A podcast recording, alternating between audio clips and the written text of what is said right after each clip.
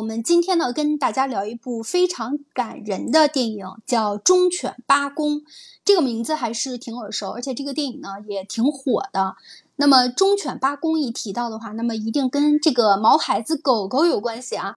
好，那我跟大家说一下，大家就知道这个故事有多么的感人了。那么其实只有养过狗狗的人，真正能够体会到这个狗和人类之间的这个感情。那个，而且狗狗是有灵性的，对人是非常忠诚的。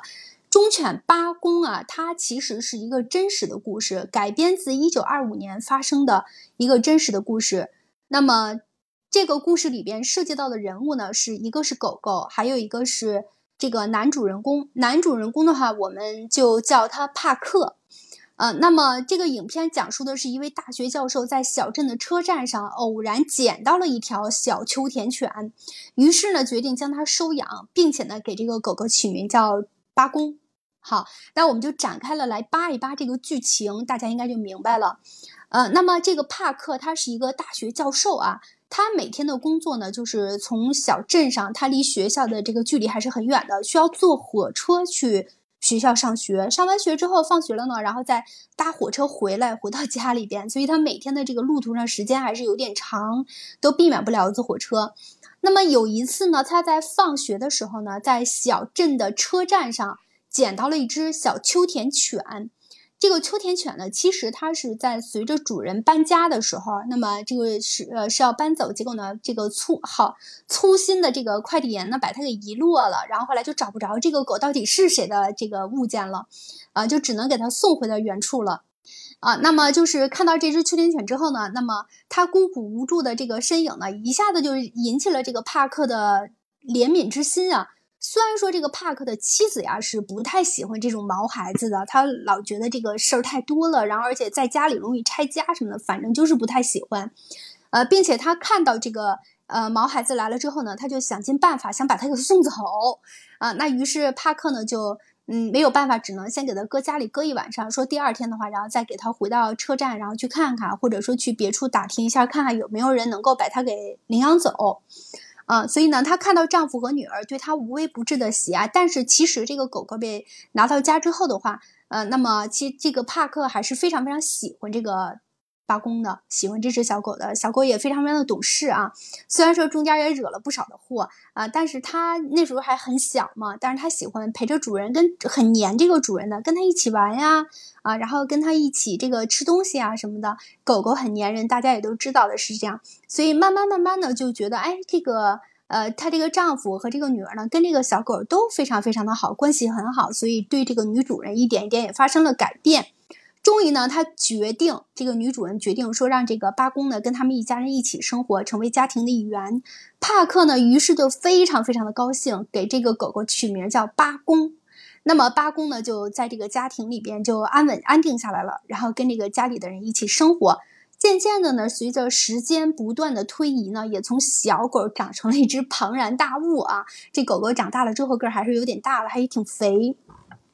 那么八公每天呀，他的工作就是他非常非常想念帕克，无时无刻不想让这个帕克陪着他。那帕克呢，他有工作的呀，每天都要去上班。那帕克每天准时去上班，坐火车的时候呢，那么八公就陪着他去，然后去火车站送他。送到之后呢，那帕看着帕克进了这个火车站里边，然后他再扭头回去。到晚上五点了，这个帕克下班的时候呢，颠颠颠，他又从家跑到火车站这个火车站门口的这个花坛上等着这个帕克，然后接他下班回家。所以呢，他这个帕无论是帕克还是这个八公呢，都觉得这段时光是非常非常的美好的。然后后来慢慢成了习惯了，然后帕克也愿意让他陪着他，毕竟路上两个人还能一起玩一玩。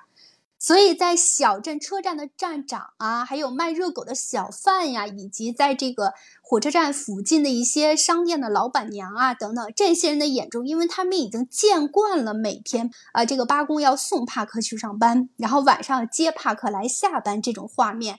觉得简直是太正常了。如果突然有一天看不到，反而觉得很奇怪了。所以呢，他们就看到帕克从车站出来那一刻呢，那么当帕克呃，当帕克叫了一声八公。只要出来之后看到花坛上这个八公在等着他，然后他叫一声八公，这个八公是最开心的时刻就到了，他颠颠颠颠一下子就扑到了这个帕克的怀里边，然后就开始撒起娇来了。所以这个每这个故事是每天都上演的啊。那么尤其是晚上接帕克回家的时候，那么他等了一天了，终于等到帕克回来了，一下子就跑过去扑到帕克的怀里边，然后使劲的摇尾巴，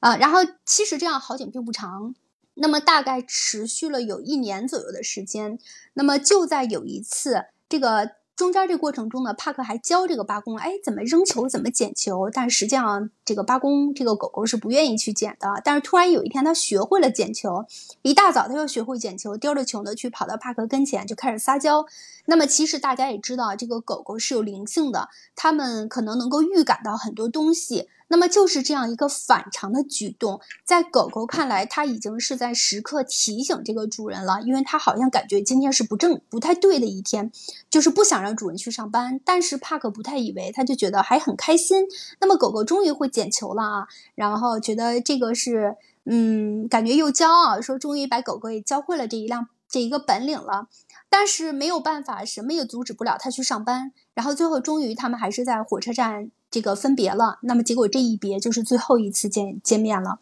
然后因为在上课过程中的话，这个帕克呢因为心脏病突发，然后就晕倒在了这个教室，然后最后抢救不过来，然后人就过去了。那么就在这天晚上，呃，八公还是如约去火车站门口去接这个帕克，但结果再也没有接到。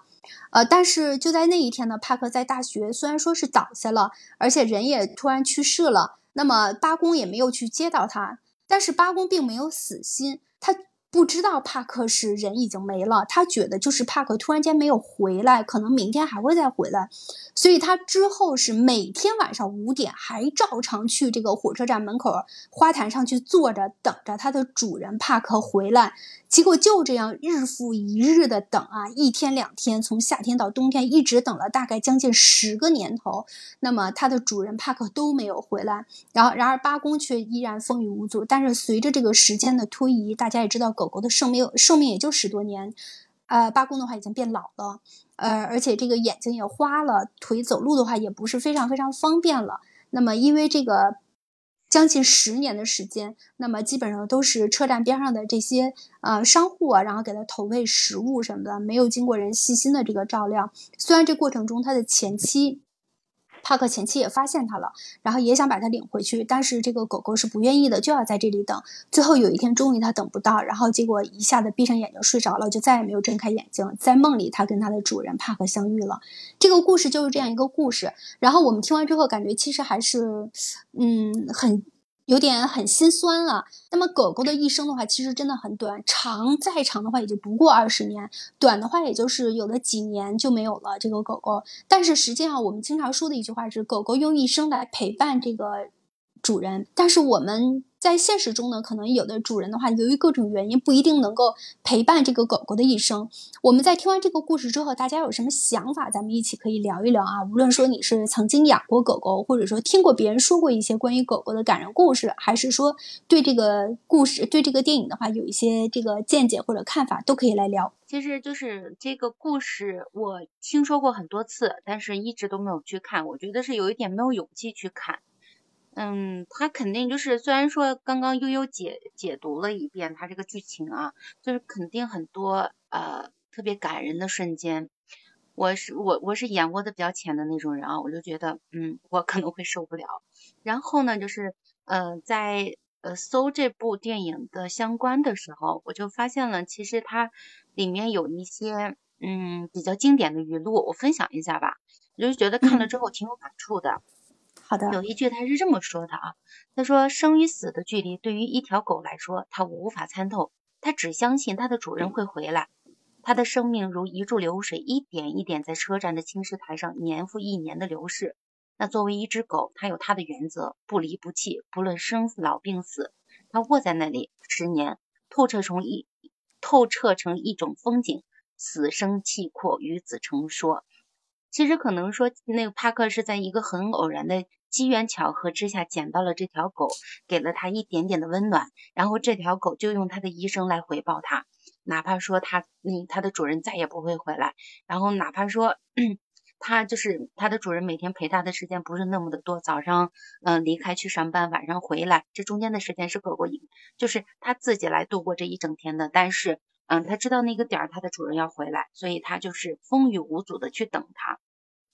那就是帕克呃很不幸的就是中风去世之后，然后狗狗并不知道他不会回来，也不知道他已经去世了，它依然是那样嗯去车站等他，然后一等就等了十年，就用狗狗的一辈子来完成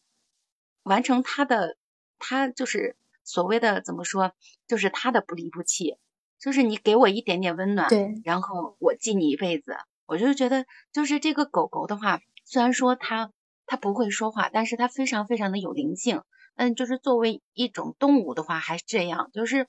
就是这种忠诚的话，嗯，就人家都说狗狗是最灵最有灵性的啊。还有就是，嗯，人家也都说就是情愿养狗不会养猫，然后猫的话可能给你点吃的它就走了，但是狗狗它不会，就是哪怕是说他只要一旦认了主之后，你怎么样他都不会走。就像他其实呃。后来这个帕那个帕克去世之后，呃，有一个叫呃，就是哎，我可能有点看串了，就是它其实是被，因为这只狗的故事的话是在日本的嘛，它就是曾经被一个叫小林的人收养了它，收留了它之后，但是这个狗狗每一次一次的从它新主人家里逃跑，然后到点还是去那个车站去等它，去等帕克，然后一直就是风雨无阻的一次一次的又逃开。然后到后来的时候，其实是帕克的一个学生发现了八公，发现了他之后，把他的故事写成了一篇调研报告吧，然后就让全国人民都知道了这条狗的存在，然后就是让大家都都感叹于这条狗的忠诚，然后它跟它主人的感情那么那么的好，就是不管是说它在等它以前的主人，还是说呃在在等它。它的主人吧，就是我觉得这个主人的话，可能在狗狗的呃心里边，就是就相当于就信仰一样的存在吧。就是嗯，看完了之后会让你觉得很感动，而且就是还会很幸福。其实有一句话就是说的特别好，那就是说忠诚的意义在于哪里？就在于我们不应该忘记爱过的每一个人。就是动物尚且如此，人更应该如此。这是我看了之后 是一点感受。虽然你可能没有养过狗，是吧？嗯，我没有养过，但是我们家很小，就是在我很小的时候养过一条狗。但是当时那条狗的话，就是呃，就是当时我们家的话是喂着猪，养着狗，还有什么鸭鸭子之类的。因为家庭条件不是特别的好，那个时候呃，我听我妈妈说的啊，我不太记得。我爸爸是在外面上班的，他上班就可能一个星期回家一次，或者是一个月回家一次，不经常回去。然后呢，我们喂的猪的话有母猪，它会下小猪崽，然后小猪崽等到长到一定程度是要出栏的。然后我那个我妈妈就说，就是我爸爸是把那个小猪仔抓出去，然后把它卖的时候，那个狗就是冲我爸爸的屁股咬了一口，很严重，就是因为狗狗是跟猪一起睡的。他就可能觉得他他的朋友啊，然后就是要要怎样了，他反正就是有点护着，所以就咬了我爸爸一口。后来我爸爸 很残忍的把这个狗给弄死了。然后之后我们家再也没有养过狗，再也没有养过。我妈就说，嗯，就是狗这个东西的话，它很护主，然后它就是它那个，我妈就说，就是从此之后就是他就不忍心再去养狗了，然后他就觉得就是。那条狗死了之后，就怎么说呢？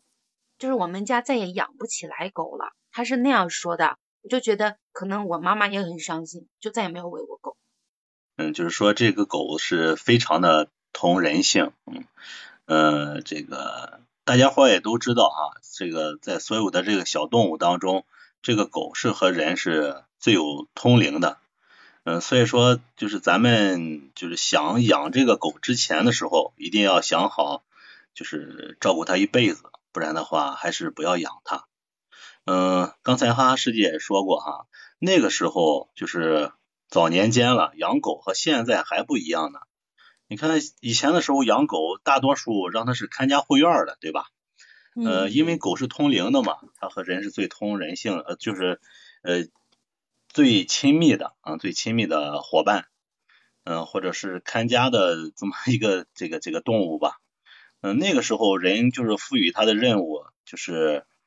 最主要的就是看家，对吧？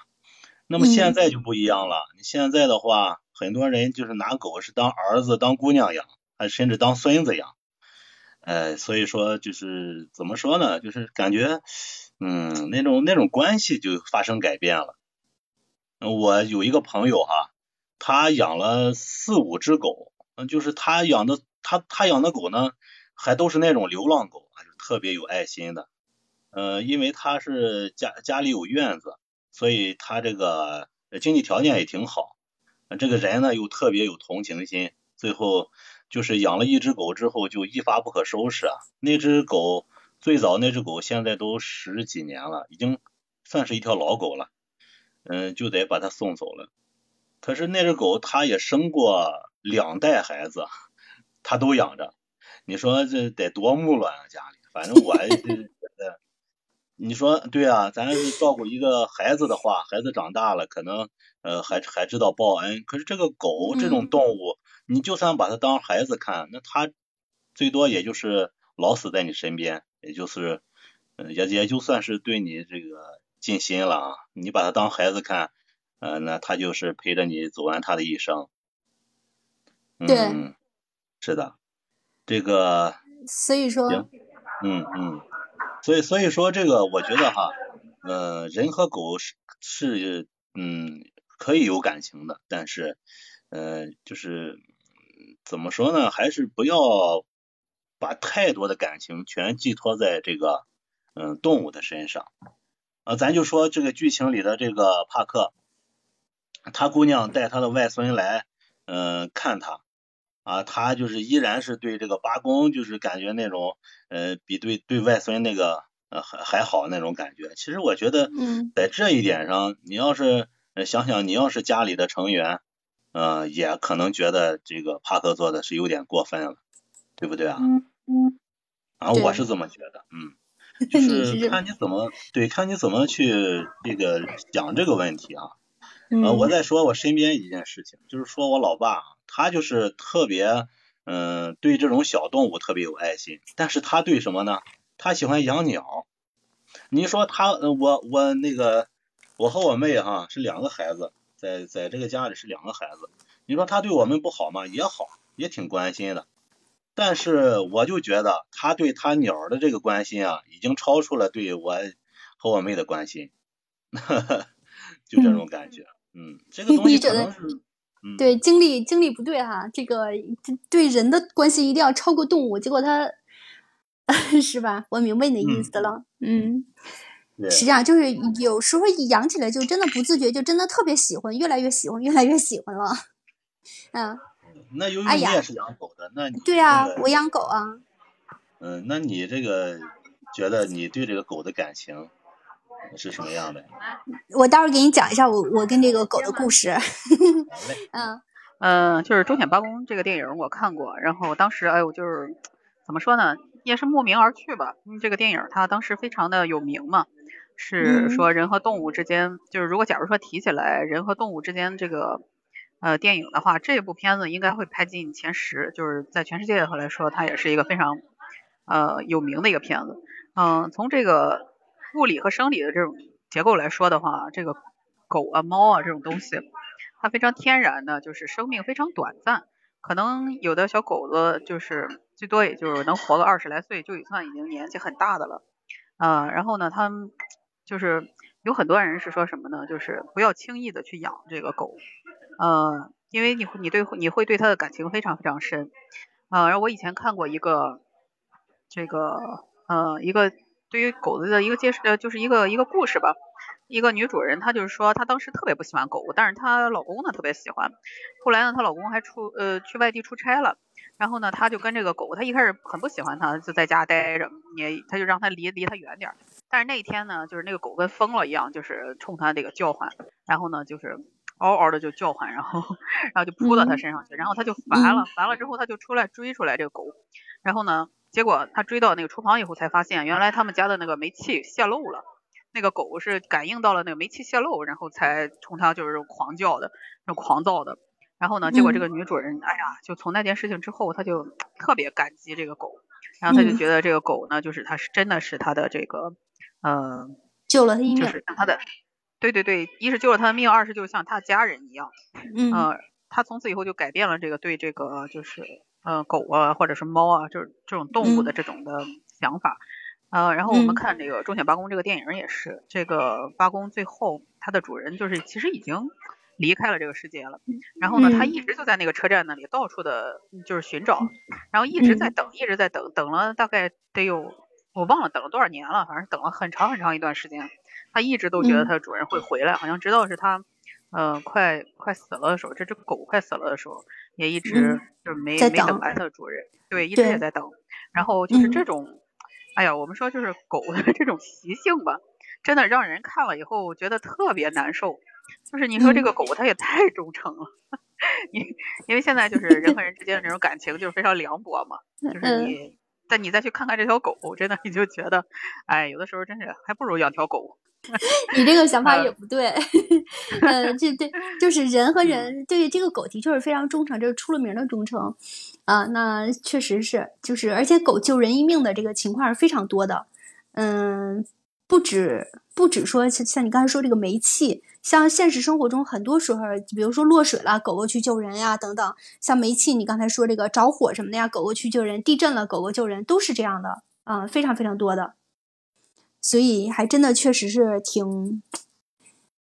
就是养了狗的人才能理解这个养狗之后，那么这个狗狗和人之间的这个感情。是我跟狗的这个什么 怎么说？就是小时候家里养过一条狗，对我印象特别深。就从它去世之后，我就再也没有说是对，就是我是坚决不养狗。我是觉着这个。嗯，狗用它的一生来温暖我们吧。当它走了之后，就是，就是那那个心情吧，特别的这个五味杂陈啊。我养过一只狗啊，不是我养的，是我们家养的。我在中学的时候，我们家养过一只，就是说看门的那种土狗嘛，呃，不拴绳子的那种。它就是它，它还是比较的，不是那种很凶的啊，不会攻击人的那种。从小就不拴绳，然后每天早上，每天早上他觉得我们应该六点起床，但是我们六点没起床。我觉得他比那个鸡还要到位，他就是趴到那个我们的门口，嗷嗷的叫。然后他当你他叫过之后还是没有醒的时候，他就一直在扒拉那个门啊，一直这样。嗯，印象最深的就是每次那个时候上初中是晚自习啊。晚自习回来得九点之后了，每次我到我们村口的时候，骑着自行车嘛，然后呼呼呼呼呼，我们家的狗就去，就跑到我那个自行车那个四周啊，来回跑啊，就觉得那个迎上我了。但是有时候就是家里，比如说，呃，家里开门比较晚，大门开的比较晚，但是呢，它听到。因为狗的耳朵很灵，它听到我们放学的那个铃声了，和所有的学生呼隆呼隆骑着自行车往回走的那个声音，然后它就会在门上啊使劲的扒拉扒拉扒拉，呃，就是它很着急。后来呢，后来它可能是被人吃了吧，因为它就是消失了，突然就消失了，不是去世，是消失。啊，嗯，找了我找了好几天，我好难受的，我觉得。就是因为那只狗，嗯，那个我不养狗，我坚决不养狗。然后，嗯，之后的我所有跟狗有关的话题都是它，没有，没有其他。是，那其实狗狗有时候在最后这个弥留之际要死要死的时候吧，它好像愿意死在外边。基本上有时候上外边去遛弯儿什么的，像我家亲戚养这个狗都十多年，快二十年，一条老狗了都。然后最后带它遛弯的时候，走都走不动道了，看也看不清楚了都，嗯。就没就溜着溜着就丢了，就没追着走。平时都是跟着走的，结果后来就没跟着走，再找怎么找都找不着。一家人出出去找，就全都找不到。嗯，可能也就是这样。我对你说的这个，我之前看过一个专业的这个说法，说这个狗它是有狼性的，狼好像是在它临死的时候，嗯，它就是要远离狼群，自己去一个地方，这样结束自己的生命吧，或者说去世。那狗也是，狗也是这样。是的，的确是，嗯，那就是刚才这个听他问我说这个，嗯，我也养狗，跟这个狗狗的故事，其实，嗯，我我养的这个狗，现在目前为止都是早晨晚上遛它，然后喂吃的什么的，基本全都是我来照顾它，嗯，它确实追着我，就是我我在哪儿睡觉，它就在哪儿睡觉。嗯，我如果在屋里床上床边床上睡觉，它就在我床边然后趴着；我如果在外边客厅是那个沙发上睡觉，它就跟我上客厅。比如说我在沙发上如果睡的时候，它就在沙发底下 待着 待一宿，粘人的小小狗，你上哪儿它上哪儿。完了，它的生物钟是特别准的，然后它是脾气不好，它这个情绪自我管理能力是非常差的，呃，控制不住自己的情绪，就是脾气很暴，容易干架的那种。然后因为这个事情，因为它还惹过很多次祸，然后我就揍它。一开始揍他不管用，一开始揍完了之后吧，然后就跟他说，摆事实讲道理啊，这个咬人啊什么的，跟人狗打架都不对啊，还咬过人呢。完了根本就不听，完了结果他觉得我一打完他之后，结果后来再遇上的时候还是照样咬，咬的还更凶。可能是我给他传递了错误的信号，他咬完人之后我打他，他以为是他我打他是因为他咬的不够猛，可能是这样。然后后来就更厉害了，后来打过那么两三回，就最后一次他把人给咬了之后，后来我真是往死里打他的，嗯，因为我平时对他太好了，他就就是我要是我都不怎么老打，不怎么打他，就是如如果打他一回的话，然后他就觉得太伤心了，可能是那样。然后那天我打了他，然后因为确实太气人了，他把人给咬了，又带人去打针，又这那的事儿真的特别多。给他抽了之后的话，然后我给他扔出去了。后来他好像害怕了，可能是害怕。完了，结果呢，晚上连着两天晚上全都吐，全都给吐了，剩下点东西全都给吐了。我也不知道是不是里边给他肚子里边给打坏了还是怎么了。嗯，然后后来结果就吐完了之后，隔了那么一两天就没事了，就好了。估计可能给气着了。嗯，他害怕了，嗯，也害怕了，也给他气着了。因为那一次就跟小孩似的惊着了，就没想到你这么狠。打完了，他还给他扔出去了，他觉得一下子就害怕了。然后后来打那之后就懂事了。然后后来我就那什么呀，嗯，就再出去之后他就懂了，他看着狗，然后他就在旁边那儿等着，呃，等着我。然后就看，如果比如说对面来一条狗，原来是他如果看到对面有狗，直接就冲上去就咬了，开始干架。不管多大的狗，多小的狗，他全都就那他这狗不算大，是属于中不溜，就有点跟秋田差不多。呃，那那样的大小，然后结果人家金毛拉布拉多总是比它大多了吧？最起码它人家一个是它两个大呀，它都敢冲上去干去，就是这么一种猎犬，我们叫它猎犬，就这样一个情绪自我管理能力非常的差。然后后来打完了一次之后的话，它再看见狗，只要是对面有狗，它停那儿不动了。然后我给它拴上之后，然后等人家过去，它要跟人家使劲叫也没有关系，因为我拴着它呢，能拽得住它，就这样了，就长记性了。所以你说具体发生了什么多么这个什么那样的事情没有？我就觉得，嗯，跟他沟通起来的话，嗯，其实狗是明白的。我觉得它是通人性，它知道的。嗯，就是包括你骂它一句啊，你跟它态度不好啊，它都知道的。不过你能把狗给就把这个就是咬人的这个性格给改过来呀，这个确实是我觉得。竖大拇指啊！因为很多狗狗，它自从第一次咬人之后，它就改不了了，好像就是经常咬人，经常咬人。嗯，打了那一次之后，估计它真的一下子就明白顿悟了，哎，知道这顿是因为什么打它的了，下回它就注意了。对，年龄也大了，都八年了，八年九年了都。就是觉得这个悠悠 顿悟了，对，顿悟，对，把狗赋予了灵魂。对他终于明白了，这次是因为什么打的了。以前稀里糊涂啊，好家伙，以前那会儿打完他之后就觉得他咬的更猛了。后来我就在怀疑，我说我是不是打错了？怎么越打他咬的越猛啊，干的越猛？他以为是我打他是因为他觉得我嫌他干的不够猛，所以才打他呢。他可能是这么理解的。结果我是因为我嫌他打架才打他的。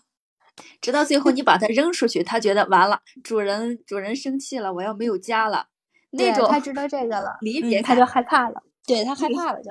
啊，还有啊，就是说到这里，我就是突然想到一个点是什么，就是，嗯，就是一开始就是你跟听他在聊的时候，就说人要把更多的精力放在人身上，而不是说这个动物身上。就是我我有说，就是我们这个一楼的邻居啊，他们家应该是平时只有他一个人在家。那他的对门呢是一对老夫妻，年龄也很大了，应该得有啊七十岁左右吧。呃，就是我们虽然说聊的不多，但是有一年快过年的时候。呃，应该是也是天气不好吧，然后就是偶然的机会知道，呃，他们家孩子要过了初三还是初四才能回来，但是他们家也养养着一条狗，那这个狗狗呢，其实对于他们来说，真的就是作伴儿了。孩子不在身边，然后呃孤单寂寞冷嘛，然后把把感情寄托在那狗狗的身上。那就是至于说他的孩子回来之后他怎么样，嗯，咱这个不得而知，因为就是没有说那种嗯那么近距离的去相处。但是我就觉得这个事儿是这样的，就是。嗯，你养一条狗，然后尤其是就是养狗的人会比养猫的人要多，因为狗狗的话天性就是一方面它更加的通灵、通人性，更有灵性；另一方面就是呃你对它好一丢丢，它真的是拿一辈子来回报你。所以就是它这个狗狗更多的是对人的一种陪伴。那像就是这种呃这种很孤独的老人的话，孩子都不在身边，那就是他们这种陪伴的就是性质会更加的明显。所以就是我我就觉得他呃，就怎么说呢，也不是说把感情呃精力更多的放在人身上。那人跟人的话，可能两本两个老伴儿，就是老伴儿之间本来是作伴儿的，但是本身老年人可能说上了年纪之后，一个是呃觉少，另外一个是话少。然后他更喜欢这些呃活蹦乱跳的小小生物，就比如说小朋友啊，嗯，就比如说这种这种狗狗呀，就是很老人的天性就在那里。我就觉得就是这种陪伴的话，他就是不管怎么样，他高兴就好了，不去不去过多的去指责他，说你你把精力放在我们身上呀，或者怎么的。因为作为孩子的话，有自己的工作，然后有自己很多的事情要忙，根本不可能有更多的时间跟精力来陪伴老人。就可能说咱们就是有时候会想起来，啊，一周回父母家里一趟，然后吃个饭，然后甩手就走了，可能是这样啊。就是有时候可能说，就是真的是，嗯，不能更多的陪伴父母，那就是还不如那条狗狗呢，是不是？所以我觉得觉得就是狗狗在这个这个方面的话，可能比子女做的更好一些。为什不然的话，为什么会有那么多人那那么多的人喜欢养狗呢？就嗯，还有就是呃。就是唯一让人很伤感的，就是狗狗的寿命是有限的，可能呃十几、二十岁、二十年这样，它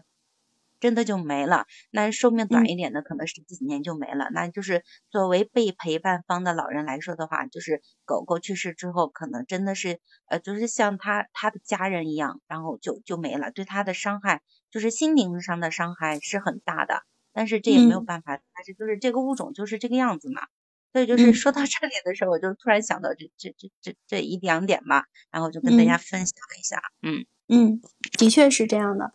嗯，你说这个狗子跟人之间，就是之前我看过还有一个电视，哎，我发现就这种感人的电视好像发生在日本的特别多。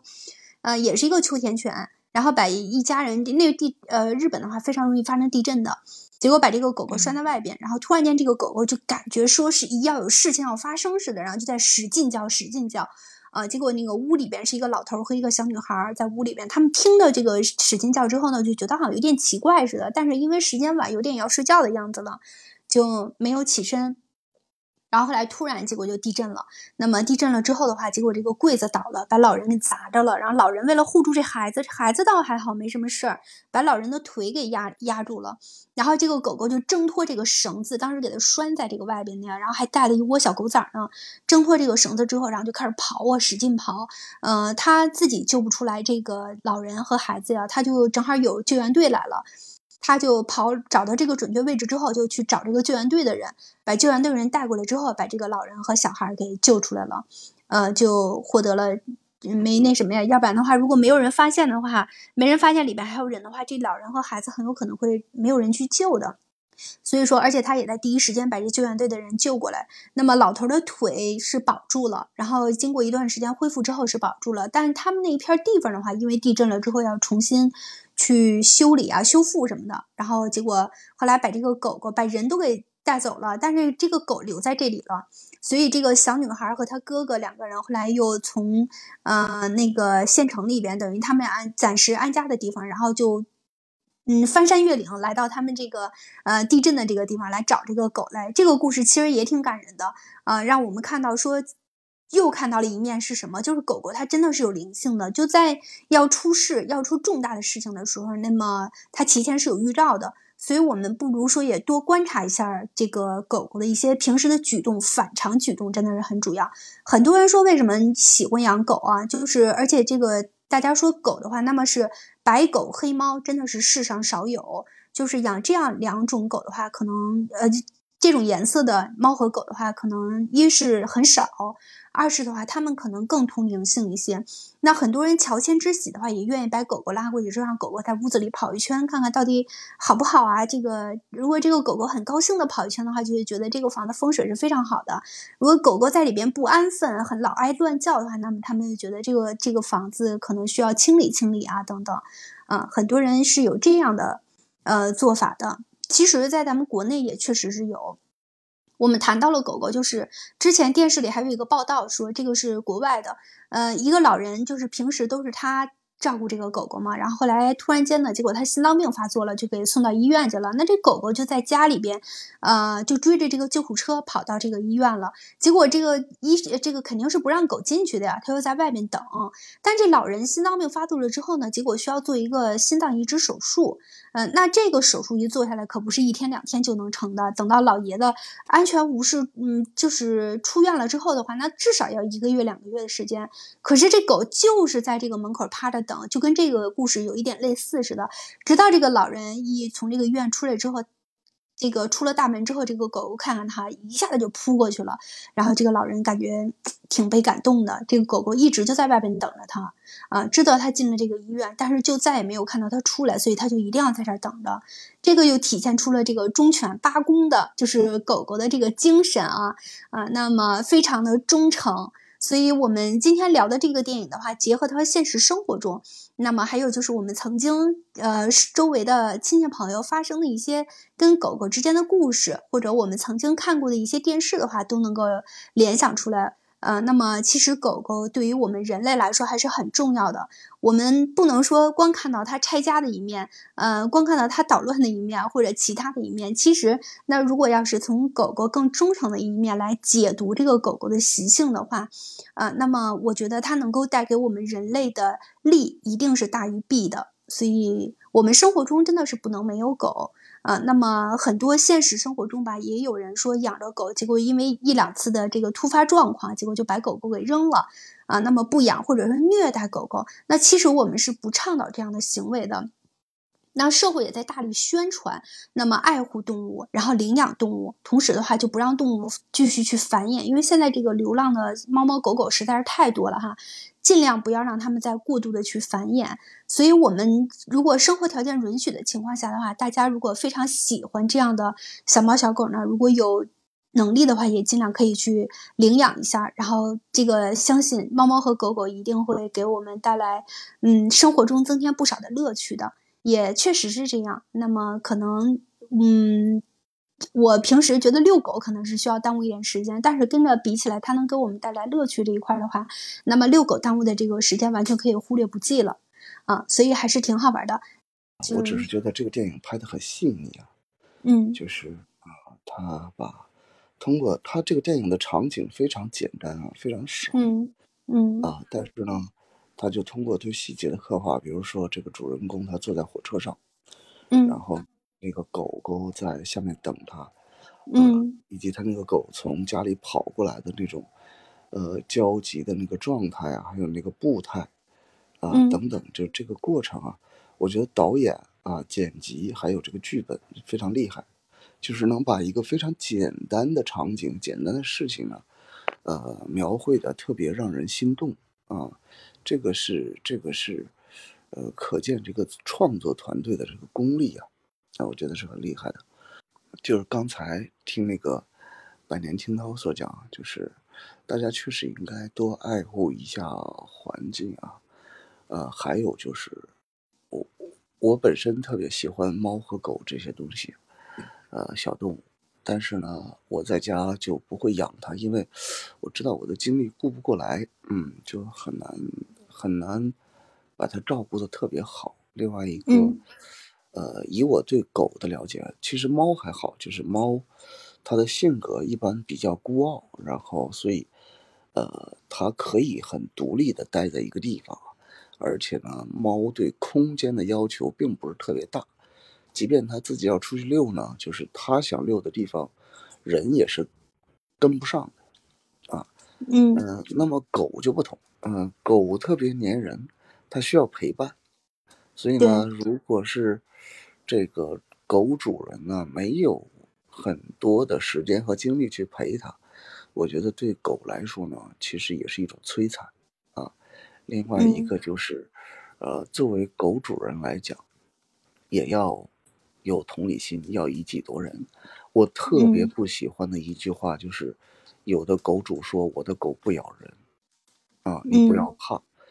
这个完全是站在他自己的角度来讲，他说不咬人是不咬他，但并不代表不咬别人。第二，他说狗不吓人，是他不怕，而不是别人不怕。比如说我就不怕狗啊，我特别喜欢狗，而且，呃，几乎所有的狗，哪怕是非常大的烈性犬啊，除了那种，啊特别烈的那那种那种犬啊，几乎我们日常能见到的大型犬。在我面前都非常温顺啊，然后跟我玩的都特别好，但是并不代表所有的人都是这样的，嗯，啊，就是不能代表所有的人都是这样，所以，所以我为什么不养狗？就是我知道，啊，我没有那么多精力，并且呢，呃，我也没有办法保证我的狗不会给别人带来困扰，啊，那么《忠犬八公》这个电影呢，它没有提到这些。它提到人和宠物之间他们的一种感情，我觉得这个感情呢，呃，很温暖，很让人感动。另外一个就是我对他们生活的那个环境啊，它可能是电影啊刻意营造出来的，就是那个环境呢，它周围的邻居啊，啊，包括火车站附近的这些这些常见的这些人啊，呃，他们可能对这只八公啊。呃，就是比较熟悉，所以大家是一种非常温馨和谐的这个场面。那么，我觉得如果你在家里的附近的社区啊，就是有这种的氛围啊，那么其实它是一个很温馨的。我们也希望呢，呃，无论是狗主人还是周围的人，还是狗狗本身啊，大家都能够共同的，呃，维护好环境，营造起这种很温馨啊，互相就很。其乐融融的、融洽的这个、这个、这个、这个生活的环境啊，那如果做不到了，其实，呃，我还是希望狗主人能够对自己的宠物啊，啊，多加约束啊，这就是我要说的。嗯，好嘞。那非常感谢小猴八八八跟我们分享一下这个狗狗的一些知识，还有就是，其实呢，小猴八八说的还是非常的这个真诚的。嗯，就是作为狗狗来说的话，其实跟人类是好朋友。我们无论在跟它接触过程中，还是要遵守一个原则。那狗狗终究还是狗狗，它毕竟说从情商还是从智商上，这个肯定是达不到这个人的这个要求的。我们在无论遛它过程中，还是说在跟它沟通的过程中，如果要是只是一对一的，那么一个一人一狗的话，那么还好说。那么如果涉及到一些公共场合的话，还是建议大家要一定要牵狗绳。这个国家已经颁布法律法规了，在公共场合的话是必须要拴绳的，就是怕避免说出现一些突发状况。嗯，尤其是非常大型的犬或者猎犬的话，那确实是呃，真的真的非常必要去拴绳子。那么也是对自己安全的一个保护啊。那么毕竟说，如果出了一些事情之后的话，那么你还需要去给人家去。花钱去瞧病啊，等等，这些都有点得不偿失。那不如我们直接把这个突发状况扼杀在萌芽状态，这个也是对我们自己的一个保护。好的，那我们今天呢，就是中午这一个小时的时间，跟大家分享了忠犬八公，那么讲述了狗狗如何用一生来陪伴主人。我们在如果打算说去养一条狗狗的时候，那么既然已经说去打算养了，我们就做好一个目标，就是有生之年一定要把狗狗给它，呃。完整的养完，也就是陪伴它这个一生的道路。其实狗狗一生时间并不长，只有十多年，嗯，所以我们人的一生的话，那么如果不是什么特殊情况，基本上我们都能够完整的陪伴这个狗狗一生的。所以且爱且珍惜吧，还是应了这个主题这句话。那么既然养了，就不要抛弃啊。那么既然说很喜欢，那么就让狗狗来陪伴你这个一生，一定会给你带来无穷的乐趣的。好的，那我们今天的节目呢就到这里。然后我们明天每天中午十二点呢都会跟大家聊一部电影。喜欢的小伙伴呢，经常来我们直播间跟我们一起来聊一聊。或者你有喜欢的电影呢，也可以在我们评论区留言跟我们说一下，我们看到之后会第一时间回复。那么也会带着大家一起来聊这个电影的，好吧？期待小伙伴们的参与。我们今天的节目就到这里，好，拜拜。